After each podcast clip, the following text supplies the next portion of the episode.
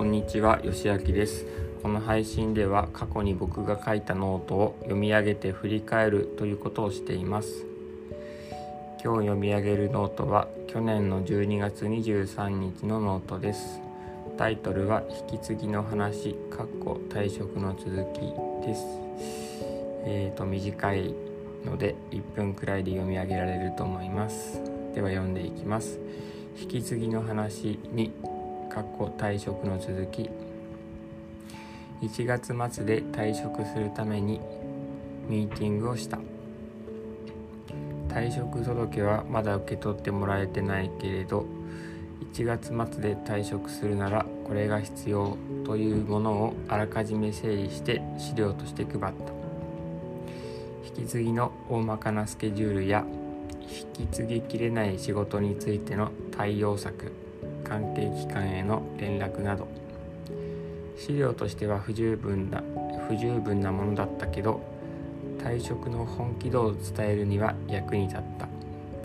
その資料を叩き台にして退職への道筋をある程度立てることができた。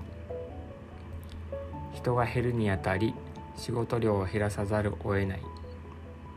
大まかなイメージだけど具体的な数字で減らす量の目安を決められたのが良かった。退職に向けてまた一歩前進できた。読み上げはここまでです。当時訪問介護の会社で働いていてえーと、退職することを決めていました。12月に伝えて、えー、1月末で退職したいというふうにしていました。できるだけ早くスムーズに退職したかったので自分でその退職のためのプランを考えて、えー、いつまでにこれが必要だよねとか、えー、関係機関にはこのぐらいの時期には連絡しないとねとかそういう叩き台を作って、えー、みんなで話し合って、え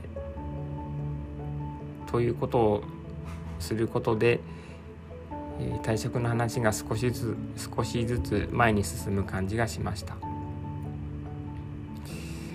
えーと、退職を考えている人はできる範囲でこういうことをすると